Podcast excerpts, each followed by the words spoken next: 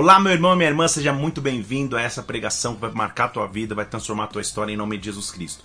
Que a cada dia você seja marcado por Deus, que essa mensagem possa tocar no profundo do teu ser e te trazer revelação, direção e instrução. Que Deus te abençoe em nome de Jesus Cristo. Um abraço meu para você. Acompanhe essa mensagem. Deus quer e vai falar conosco nessa noite. Ah, melhorou. João capítulo 14 diz assim a palavra do Senhor. Não se preocupe no vosso coração. Espera aí que eu vou, tô apanhando da. Creia em Deus, creia também em mim. Na casa do meu pai há muitas moradas. Se não fosse assim, eu vou-lhe teria dito: eu vou preparar-vos um lugar. Eu vou preparar-vos uma morada. Pai, nós estamos aqui nessa noite porque amamos a tua presença e amamos o teu nome, porque tu és o centro de nossa fé e de nossa existência. Não há vida fora de Sua presença, não há esperança fora de Sua palavra. Por isso, nessa noite, nós nos refugiamos mais uma vez em Ti, à sombra de Tuas asas descansamos e viemos pedir, Senhor, nos visita mais uma vez de forma sobrenatural, manifesta a Tua glória sobre o Teu corpo, sobre a Tua casa, sobre a Tua igreja. Que cada pessoa que entrou aqui neste local seja profundamente marcado e visitado por Ti. Silencia as dúvidas de nossa alma, silencia a inquietação de nosso interior e que só existe espaço para o teu Santo Espírito, Pai.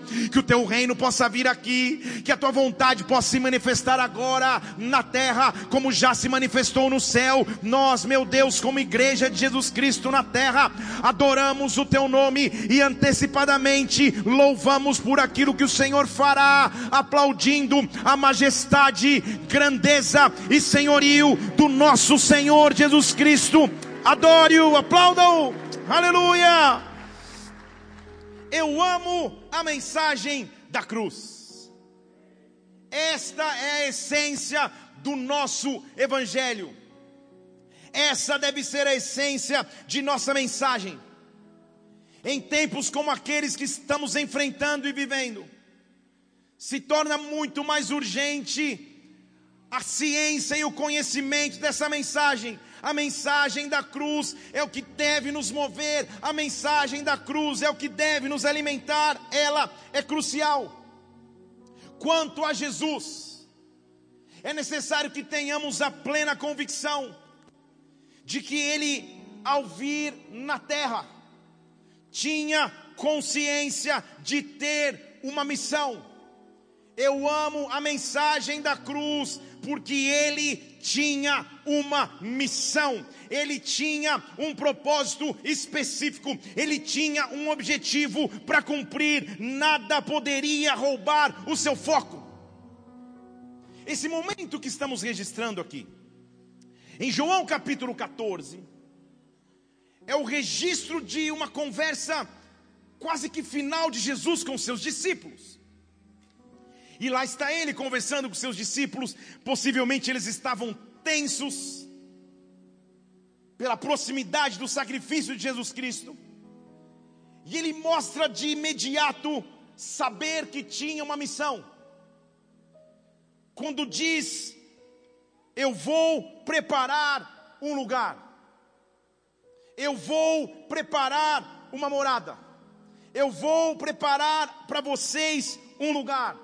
Só isso deveria ser motivo de glória a Deus, de aleluia, de sapatear se você gosta, ou de levantar as mãos se assim você é, porque Ele na terra tinha uma missão. O meu Deus e o teu Deus enviou Jesus Cristo, seu Filho, para que vindo ao mundo pudesse vir com uma missão, e esta missão envolvia a minha vida, esta missão envolvia a tua vida, a missão de Jesus Cristo transformou a minha história, a missão de Jesus Cristo transformou a tua história nada roubava o foco do meu mestre, do teu mestre. Ele sabia claramente qual era essa missão. Ao retratar um, um, famoso versículo do mesmo capítulo de João 14, versículo 6, quando ele diz: Eu sou o caminho, eu sou a verdade, eu sou a vida. Não há como chegar ao Pai se não for através de mim. Deixa eu falar de novo. Eu sou o caminho, a verdade e a vida. Fale comigo, caminho, verdade, vida. Fale mais uma vez, caminho, verdade, vida. Fala como se você tivesse jantado. Fale caminho, verdade, vida. Essas três fases remetem à equivalência hebraica dos nomes das portas do tabernáculo. Ao entrar-se no átrio externo, essa porta de entrada para o átrio externo era caminho. Em hebraico, a porta que acessava o santo lugar era a verdade, e a porta que acessava o santíssimo lugar era a vida. O que ele está dizendo é: a partir de mim, ou através de mim, se tem acesso irrestrito ao Santíssimo lugar. Eu vim para cumprir uma missão, eu vim para estabelecer o meu reinado, eu vim para estabelecer o meu domínio, eu vim para estabelecer o meu sacrifício na terra. Inaugurará um novo tempo na história a partir de agora, todos os dias da minha vida. Eu tenho caminho, eu tenho verdade e eu tenho vida, eu tenho acesso à presença irrestrita de Deus. Em outras palavras, nada nos separa de Sua presença, nada nos separa de Sua glória, medo não separa, dúvida não separa, incerteza não separa, enfermidade não separa. Eu amo a mensagem da cruz, porque ela denota um Deus que veio cumprir na terra uma missão e em momento algum perdeu o foco, em momento algum se distraiu. Nada roubava o foco do meu mestre. Lucas capítulo 4 mostra o momento que o diabo parou ou acabou de tentar Jesus Cristo.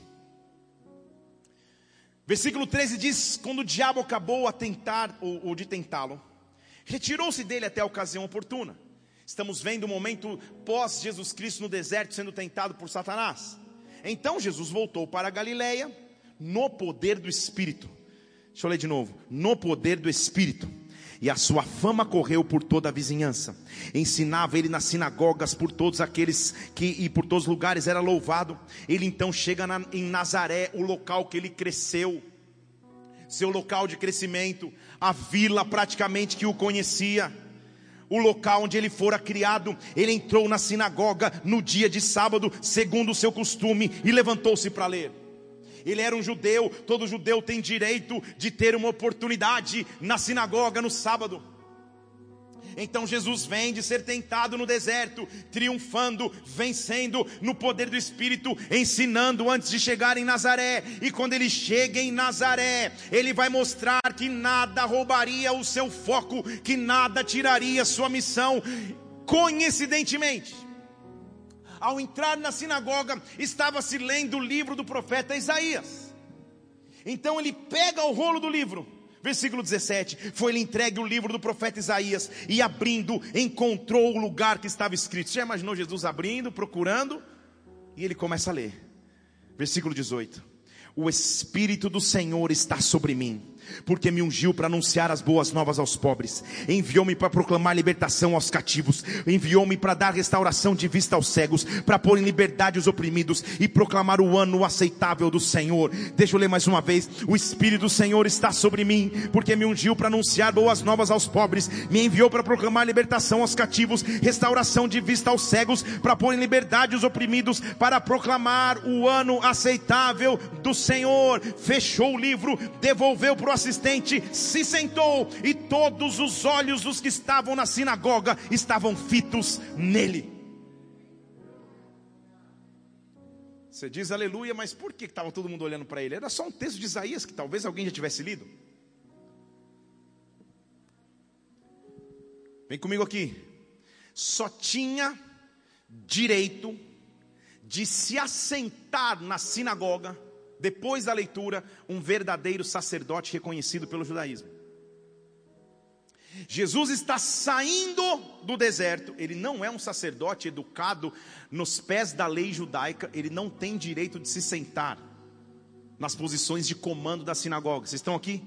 E depois de ler seu job description, depois de ler sua função, O Espírito do Senhor está sobre mim. Ele me enviou para isso, isso, isso e aquilo. Eu fui chamado para isso, para isso, para aquilo outro. Ele se senta e todo mundo olha para ele admirado, não porque ele leu, mas porque ele se sentou num local de comando. Ele sabia qual era a sua missão e nada o faria perder o foco. Todo mundo estava olhando para ele sem entender o que estava acontecendo. Ele sabia a missão. Então eu vou anunciar mais uma vez a missão de Jesus Cristo: pregar boas novas aos pobres. Não quer dizer somente pobres economicamente, todo aquele que não tem o Espírito Santo de Deus é considerado pobre espiritualmente. Então, quem leva a mensagem da cruz, carrega as boas novas para onde estiver, carrega as boas novas para o lugar de trabalho, para o lugar de moradia, para o lugar de estudo. Quem em quem carrega a mensagem da cruz é um anunciador de boas novas. Ele me enviou a proclamar libertação aos cativos. Não há cativeiro. Põe o versículo 18 na tela para mim, por favor. Não há cativeiro quando nós estamos na certeza de que Ele nos comanda. Ele me enviou para restaurar visão aos cegos, aquele que não enxergava, passa a enxergar. Ele me enviou para libertar os oprimidos. Libertar os oprimidos. Sabe o que é opressão? Estamos na época de pandemia, mas não dá muito. Mas você conhece uma pessoa que conversa tocando você? Não olha para sua esposa, olha para mim. Essa para mim é a definição bíblica de opressão.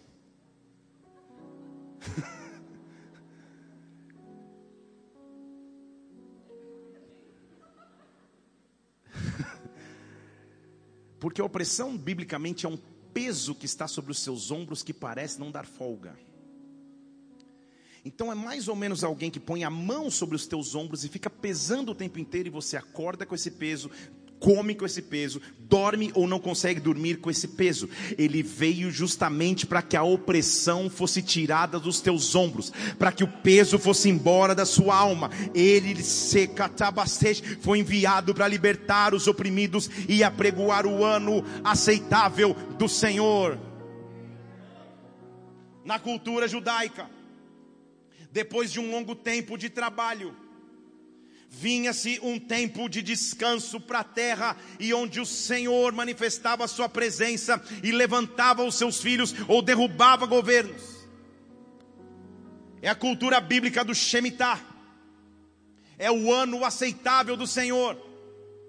O que ele disse e o que ele veio dizer é: em mim existe o ano, o ano aceitável, perfeito, em mim está o Shemitah perfeito, em mim está o perdão completo. Shemitah é o ano que se perdoavam as dívidas, era o ano do recomeço, era o ano de uma nova história, era um ano que Deus sacudia as estruturas para recomeçar tudo de novo. Vou te dar só um dado bíblico ou histórico só para você entender, no calendário judaico, 2021 é ano do Shemitah. Só fazendo um parênteses. Depois, não vou nem fazer é, é, é, é, é jabá de um livro de um cunhado meu. Mas ele tem, pastor Digão tem um livro que, que, que fala sobre o Shemitah. O que acontece na cultura judaica neste ano especificamente, é o que acontece quando nós entendemos a missão de Jesus Cristo na terra. Quando ele vem, ele prega o ano aceitável do Senhor. O que eu estou dizendo a você é que Jesus Cristo tinha uma missão, e porque ele tinha uma missão, ele nunca se distraía. Ele nunca andava olhando para um lado ou olhando para o outro. Ele nunca perdia o seu foco. Ele nunca perdia o seu objetivo. Os homens podem se distrair, o ser humano pode se distrair com tantas coisas que tem ao nosso respeito, tantas lutas, tantas distrações, tantas coisas que acontecem no dia a dia, mas ele tinha um foco desde o momento que ele chegou na terra, ele sabia o que ele veio fazer ele sabia o que ele veio cumprir e ele foi fiel à sua missão. A cruz era a sua missão, ele tinha uma missão e ele iria cumpri-la. Em João 16, 33, nós mencionamos esse versículo hoje aqui. A Bíblia diz que no mundo nós teremos aflições, mas nós temos que ter bom ânimo. Nós enfrentaríamos lutas, porque ele realmente passou por sofrimentos de cruz, mas não só sofrimentos de cruz, ele passou por extremas dificuldades na terra. E mesmo com essas dificuldades, ele não perdeu o foco de sua missão. Deixa eu falar de novo. Ele não perdeu o foco de sua missão ele não perdeu o foco de seu objetivo. Mateus capítulo 23, versículo 37. Ele está olhando para Jerusalém, dizendo assim: Jerusalém, Jerusalém, que mata profetas, que apedreja aqueles que são enviados para você. Jerusalém, quantas vezes eu quis ajuntar os teus filhos, como uma galinha cuida dos seus filhos debaixo de suas asas, e você não quis. Jesus Cristo teve que passar por rejeição, ele teve que aprender a ser rejeitado, enquanto homem vivendo em carne, mas ele não se desviou de sua missão, ele não perdeu o seu foco, mesmo com a rejeição, ele avançou, mesmo não sendo reconhecido, ele avançou. Em Mateus capítulo, Mar, perdão, Marcos capítulo 6, versículo 1. A Bíblia diz que Jesus saiu dali e foi para a sua terra. Começou a ensinar na sinagoga, é o mesmo trecho que a gente estava lendo lá antes. E o que disseram para ele no versículo 3 era: calma aí, esse não é o filho do carpinteiro? Quem que ele está pensando que ele é? E aí vemos a dura afirmação de Jesus Cristo no capítulo 6, versículo 4. Ele diz, ele diz assim: O profeta não fica sem honra, senão na sua terra, entre os seus parentes e na sua própria casa. Ele teve que passar por não reconhecimento, ele teve que passar por rejeição, mas jamais perdeu o foco de sua missão. O que nos distrai? Os medos talvez nos distraem. As confusões das notícias do dia a dia nos distraem. Mas é necessário ter um foco. É interessante notar que. Não vou contar essa história, não. Não vou dar crédito para ele, também não vou dar ideia para as esposas, mas vou dar, vai, já que eu comecei. A pastora Mila está se recuperando em casa. Só que não está quietinha. E ela gosta de umas trollagens, por assim dizer, na linguagem do Mateus. Então, no momento bem íntimo de casal, sem minha percepção, ela foi lá, no nosso banheiro do quarto, e escondeu todos os rolos de papel higiênico. Esposas, brincadeiras, adolescentes. Não estou dando ideias para as mulheres, mas também não estou tirando ideias. Então fui para um momento de reflexão na sala do trono. Concluída a obra, percebi que havia uma falta no banheiro. E ela na sala fingindo que não me ouvia, eu quase sem voz, Mila! E filhos adolescentes, ela ama que eu conto as histórias dela. Por si só já são distraídos. Assistindo televisão e seriados no Disney Channel ou no Disney Plus, são mais distraídos ainda. Já que a mãe não escutou, Isabela! Traz um papel! que vexame, né? Depois de cinco minutos, eu estou no banheiro, momento de reflexão. Minha filha chega com três folhas de papel sulfite. Eu falei, filho, você acha que eu vou fazer um desenho? Uma anotação? De que papel você acha que eu estou falando? o que te distrai? O que te faz andar distraído? O que te faz. As esposas estão rindo, né? Ale, se prepara, cuidado, que a Ana está muito rindo, está muito animada. O que tira o teu foco? Você acorda com fé, com certeza de que Deus está no controle de tudo, de que Ele vai cuidar da tua vida, e amanhã você, ao rolar a página do Instagram, ao olhar um post, já tira o teu foco, o medo já entra no teu coração, a incerteza já bate na tua porta. Você está cheio de fé, de segurança, visita um médico, recebe um exame, recebe um diagnóstico, e automaticamente teu foco vai embora. Jesus Cristo passou por dificuldades na terra e mesmo assim não perdeu o seu foco. Além de ser rejeitado, de tentar juntar Jerusalém, Jerusalém não querer, além de não ser reconhecido em Nazaré, ele foi questionado quando fazia os seus milagres.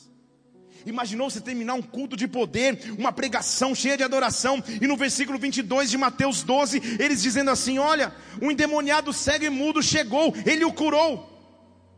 E o mudo falava e viam todos dizendo de milagrinho, nível trainee. Estou dizendo de milagre.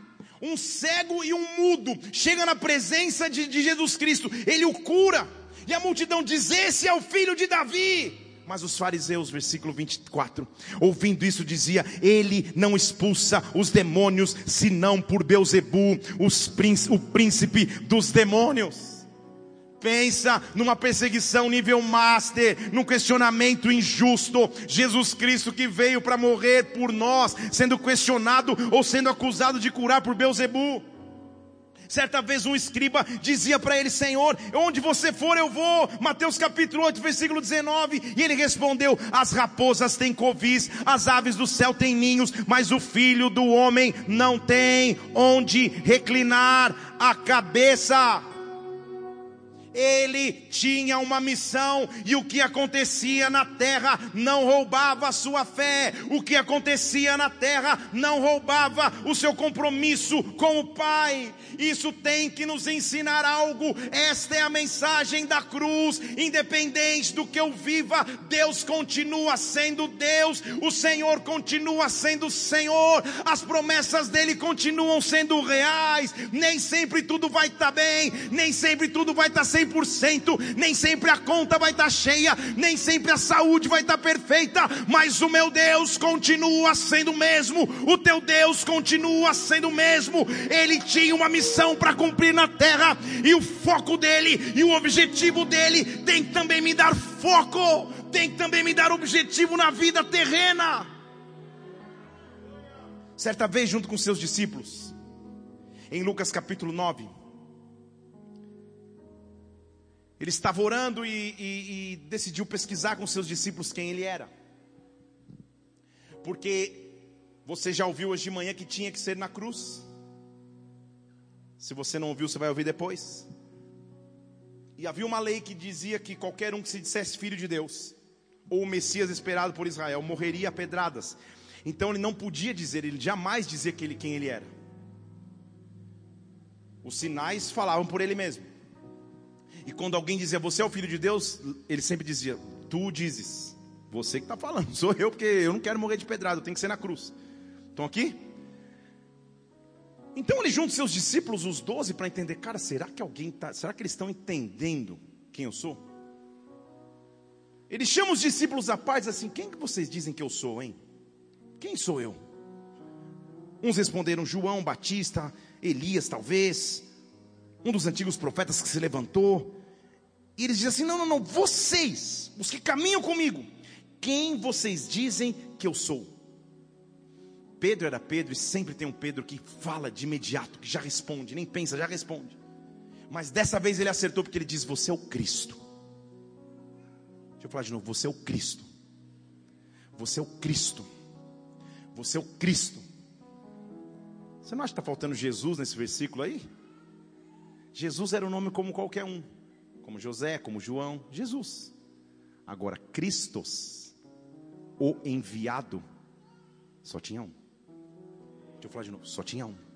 Pedro olha para ele e diz assim: Você é o enviado de Deus. Eu sei quem você é. Jesus falou: fiquem quietos, então não conta para ninguém, porque é necessário que o filho do homem sofra muitas coisas, seja rejeitado pelos anciãos, pelos principais sacerdotes e escribas. Ele vai ser morto, mas ao terceiro dia ele vai ressuscitar. Ele sabia de sua missão, ele sabia do sofrimento que estava à frente, e por amor a mim, por amor a você, ele não desistiu, ele não se entregou, pelo contrário, ele diz: se alguém quiser me seguir, versículo 23, negue-se a si mesmo, pegue a sua cruz e me siga. Aquele que tentar salvar a sua vida, perderá. Quem perder a sua vida por mim, na verdade encontrará salvação. O que adiantaria o homem ganhar o mundo inteiro e perder-se ou prejudicar a si mesmo? Ele entendeu e mostrou para a humanidade que havia um caminho de foco, que havia um caminho de missão, e esse esse caminho se chama cruz.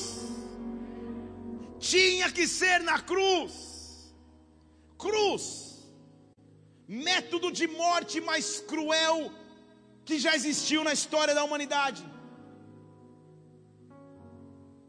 Inicialmente introduzido, historiadores afirmam ou concordam pelo Império Persa ou Medo-Persa, como forma de punição suprema para condenados de crimes bárbaros. Posteriormente foi assimilado e executado também pelo Império Romano. Porém, muito raro que o Império Romano condenasse alguém à cruz. No Império Romano só ia para a cruz aquele que se tornaria vergonha pública, ou para mostrar poder, ou uma demonstração de poder do imperador de Roma. Todo aquele que se insurgisse contra Roma morreria na cruz todo aquele que se insurgisse contra Roma morreria. Como uma demonstração pública de que aquele homem se levantou contra o império romano. Estou explicando isso, já vou chegar em algum lugar. Na cruz se morria por alguns fatores. Primeiro, por desidratação, ou então pelos flagelos da, da surra de chicotes que se dava antes do crucificado subir na cruz. Já falei isso aqui hoje de manhã. Ou então, devido ao extremo calor, se a fase de crucificação era o extremo verão, o sol era tão forte, crucificado se esvaía em sangue e morria com o sol. Ou então, se era frio, morria-se de hipotermia na cruz, porque eles arrancavam a roupa do crucificado, era terrível ou então porque ele estava pendurado na cruz, o tórax caía para frente, os pulmões se comprimiam e ele morria. E tinha que ser na cruz. Tinha que ser na cruz. Ele tinha uma missão. E a cruz era um método de vergonha pública do Império Romano contra aqueles que se levantassem contra o Império. Tudo bem até aí ou não? Deixa eu falar, tudo bem até aí ou não? Só que, você conhece a história da Bíblia, ou já assistiu no seriado da Record, ou já assistiu num filme. O representante do Império Romano, para o qual Jesus foi levado, era um homem chamado Pôncio Pilatos. E você lembra comigo que quando Jesus é trazido a Pilatos, Pilatos olha, não encontra culpa naquele homem e diz assim: Olha, eu lavo as minhas mãos. Em outras palavras, eu não posso culpar esse homem de nada. Então, se a cruz é uma pena para quem se levanta contra Roma, e Pilatos, representante romano, lavou as mãos, por que Jesus foi para a cruz? Se ele não ameaçou Roma. Vocês estão aqui comigo? Estão ou não estão? Aleluia. Está parecendo aula de história online. Nós vamos chegar lá. Porque ao entender a história, nós entendemos que há mais profundidade ainda do sacrifício de cruz de Jesus Cristo. Em João capítulo 14, ele disse: Na casa do meu pai tem muitas moradas, eu vou preparar para vocês um lugar. Não foi isso? Sim ou não? 1 Pedro capítulo 2 diz assim: Para isso você foi chamado, versículo 21. Porque Cristo padeceu por vós, deixando-vos exemplo para que você siga as suas pisadas. Ele não cometeu pecado, nem na sua boca se achou engano, sendo injuriado, não injuriava, quando padecia, não ameaçava, mas se entregava àquele que julga justamente. Ele não estava na mão de julgador nenhum humano, mas ele estava na mão daquele que julga justamente o seu próprio Pai, levando-se ele mesmo sobre o seu corpo os nossos pecados na cruz, no madeiro, para que agora mortos para os pecados, nós pudéssemos viver para a justiça e pelas suas pisaduras fôssemos sarados. Nós estávamos desgarrados como ovelhas, mas agora nós temos um pastor e um bispo para as nossas almas. Eu amo a mensagem da cruz, porque quando eu não teria para onde recorrer, ele se fez pecador por mim, ele subiu na cruz por mim. Que!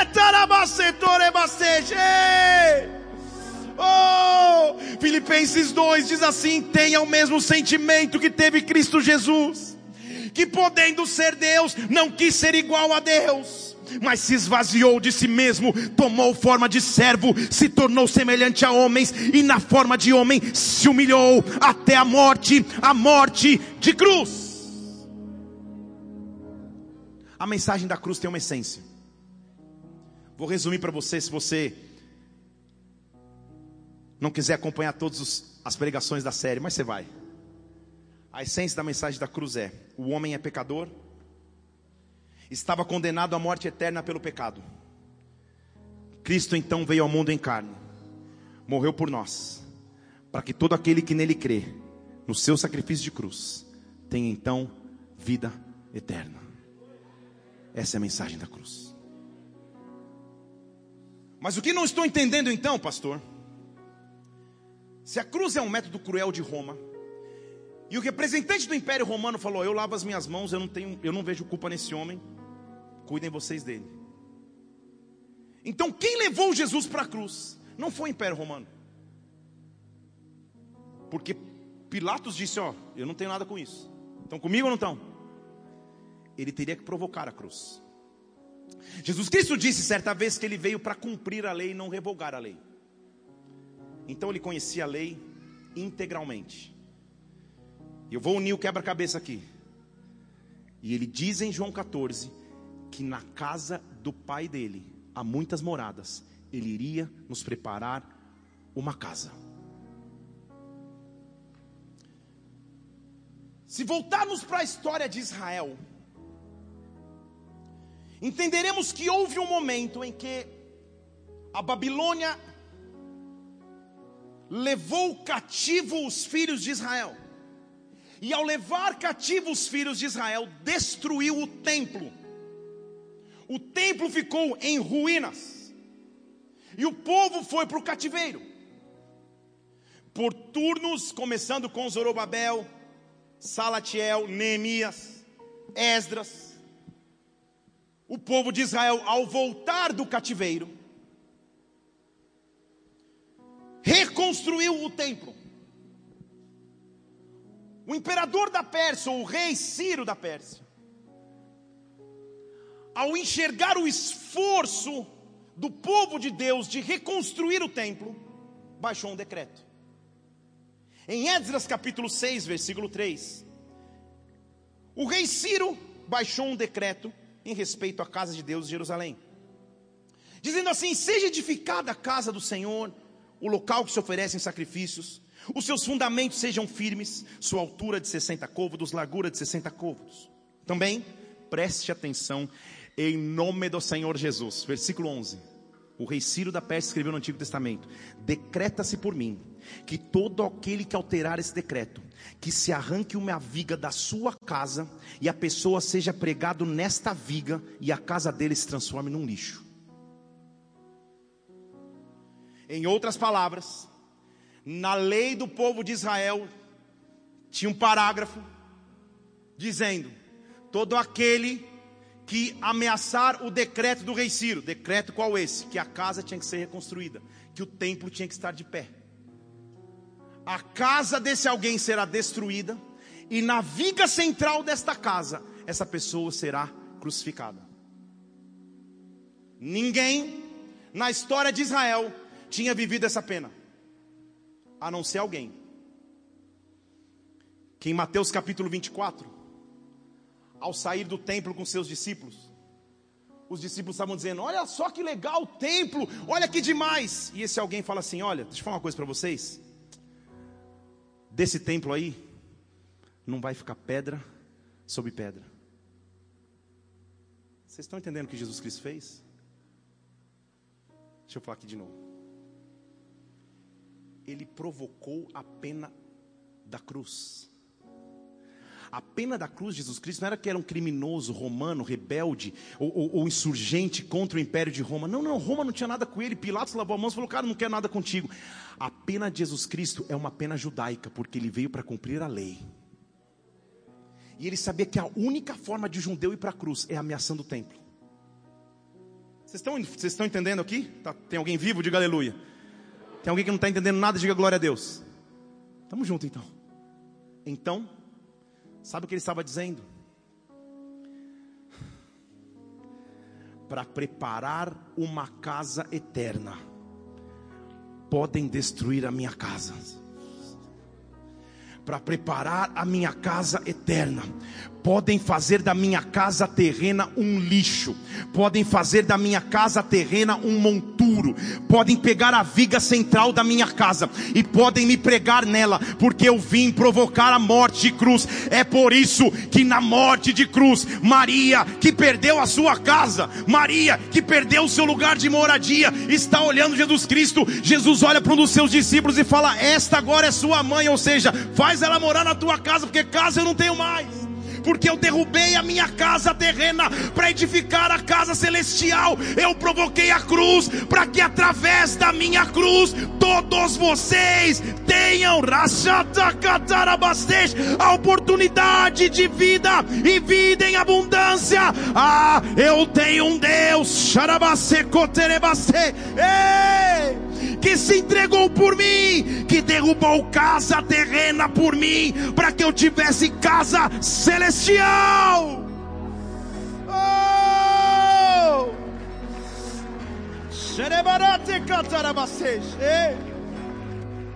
Pastor, que teoria você está inventando? Não estou inventando, estou lendo a Bíblia. Posso te provar? Mateus capítulo 24, versículo 59. Os principais sacerdotes estavam lá buscando falso testemunho para tentar matar Jesus. O que, que a gente faz para entregá-lo à morte? E não conseguiu encontrar testemunho contra ele, porque ele não tinha pecado. Como que eu achar falso testemunho contra ele? Se apresentavam muitas testemunhas falsas, mas ninguém podia falar nada, até que apareceram duas. E olha a base da condenação de Jesus Cristo. Eu escutei esse homem dizer que ele vai derrubar o santuário para depois reconstruí-lo o decreto de Dário. Vocês estão aqui? Jesus era tão sábio, obviamente, era tão inteligente, obviamente, ele era Jesus, que ele nas entrelinhas provocou a sua morte de cruz. A morte de cruz dele não foi provocada por ninguém. A morte de cruz dele desde o começo foi uma decisão. Ele estava dizendo: "Eu preciso subir na cruz. Eu preciso subir na cruz. Eu preciso subir na cruz para cumprir a lei. Eu preciso subir na cruz. Mas se o sacrifício no passado era feito pelo povo de Israel. Ah, se o sacrifício no passado era feito pelo povo de Israel, agora os romanos não podem me crucificar. Quem tem que me crucificar são os próprios judeus. E a única lei, a única vez na história que essa lei foi cumprida foi neste momento, porque Ele é único e Ele escolheu viver esta missão por mim. Ele escolheu viver essa visão com você. Ah, ele diz: vou, vou destruir o santuário. O sumo sacerdote estava indignado. Ele já não está com Pilatos, ele está com sumo sacerdote, comandante judeu. Estão comigo? Ei, você não vai se defender, não? Você não vai responder nada? Desses que falam contra você? Jesus, porém, guardava silêncio. Conjuro-te pelo Deus vivo, nos diga: você é o Cristo, filho de Deus? Jesus olha para ele e fala: você que está dizendo. É você que diz. Porque se eu falar, vocês vão me matar com pedrada e não na cruz eu quero ir. Vocês estão entendendo a profundidade desse diálogo? Ele nunca esqueceu a sua missão. Ele nunca esqueceu a sua missão. Será que ele vai esquecer das necessidades que você tem agora? Será que ele vai esquecer das dificuldades que você atravessa agora? É como você disse, mas deixa eu dizer uma coisa para vocês: em breve vocês vão ver o Filho do Homem assentado à direita do poder, vindo sobre as nuvens do céu. Então disseram: Ele blasfemou, não precisa mais de testemunha, e agora ele é réu de morte. Versículo 66, versículo 67. Lhe cuspiram no rosto, lhe deram socos, lhe bosfetearam, dizendo: Profetiza Cristo, diz quem é que te bateu, mas ele quieto cumpriu a sua missão, mas ele quieto cumpriu o seu objetivo, mas ele quieto passou pelo que teve que passar para dizer que não há morte maior do que a vida da cruz, que não há morte maior do que a vida da cruz. Eu quero dizer a você nesta noite, há uma opção de foco, há uma opção de objetivo, há um local onde os teus olhos podem olhar Ele nos amou primeiro, Ele nos ensinou, Ele nos perdoou, Ele escolheu ir para a cruz, Ele escolheu morrer na cruz. Hebreus capítulo 12, versículo 1. Nós que estamos rodeados de tão grande nuvem de testemunhas, homens que viveram pela fé no capítulo 11 de Hebreus, deixemos todo embaraço, todo pecado que nos rodeia, corramos com perseverança a carreira que nos está proposta, fixando os nossos olhos em Jesus, autor e consumador da nossa fé, e com alegria, com alegria, com gozo que lhe está proposto, suportou a cruz, desprezou a vergonha da cruz e hoje está assentado à direita do trono de Deus. Eu não sei quanto a você, mas eu tenho que adorar a Deus todos os dias pelo sacrifício de cruz que mudou a minha vida, que mudou a minha história, que me deu vida e vida em abundante. Espero que através dessa mensagem você tenha sido marcado profundamente pelo Espírito Santo, sua vida seja impactada e transformada, viu? Tem muitas outras pregações aqui no YouTube, Felipe Parente. Faz o seguinte, inscreve-se no canal também para que você sempre receba os alertas das pregações assim que elas acontecerem. Que Deus te abençoe. Até a próxima. Fica na paz do Senhor.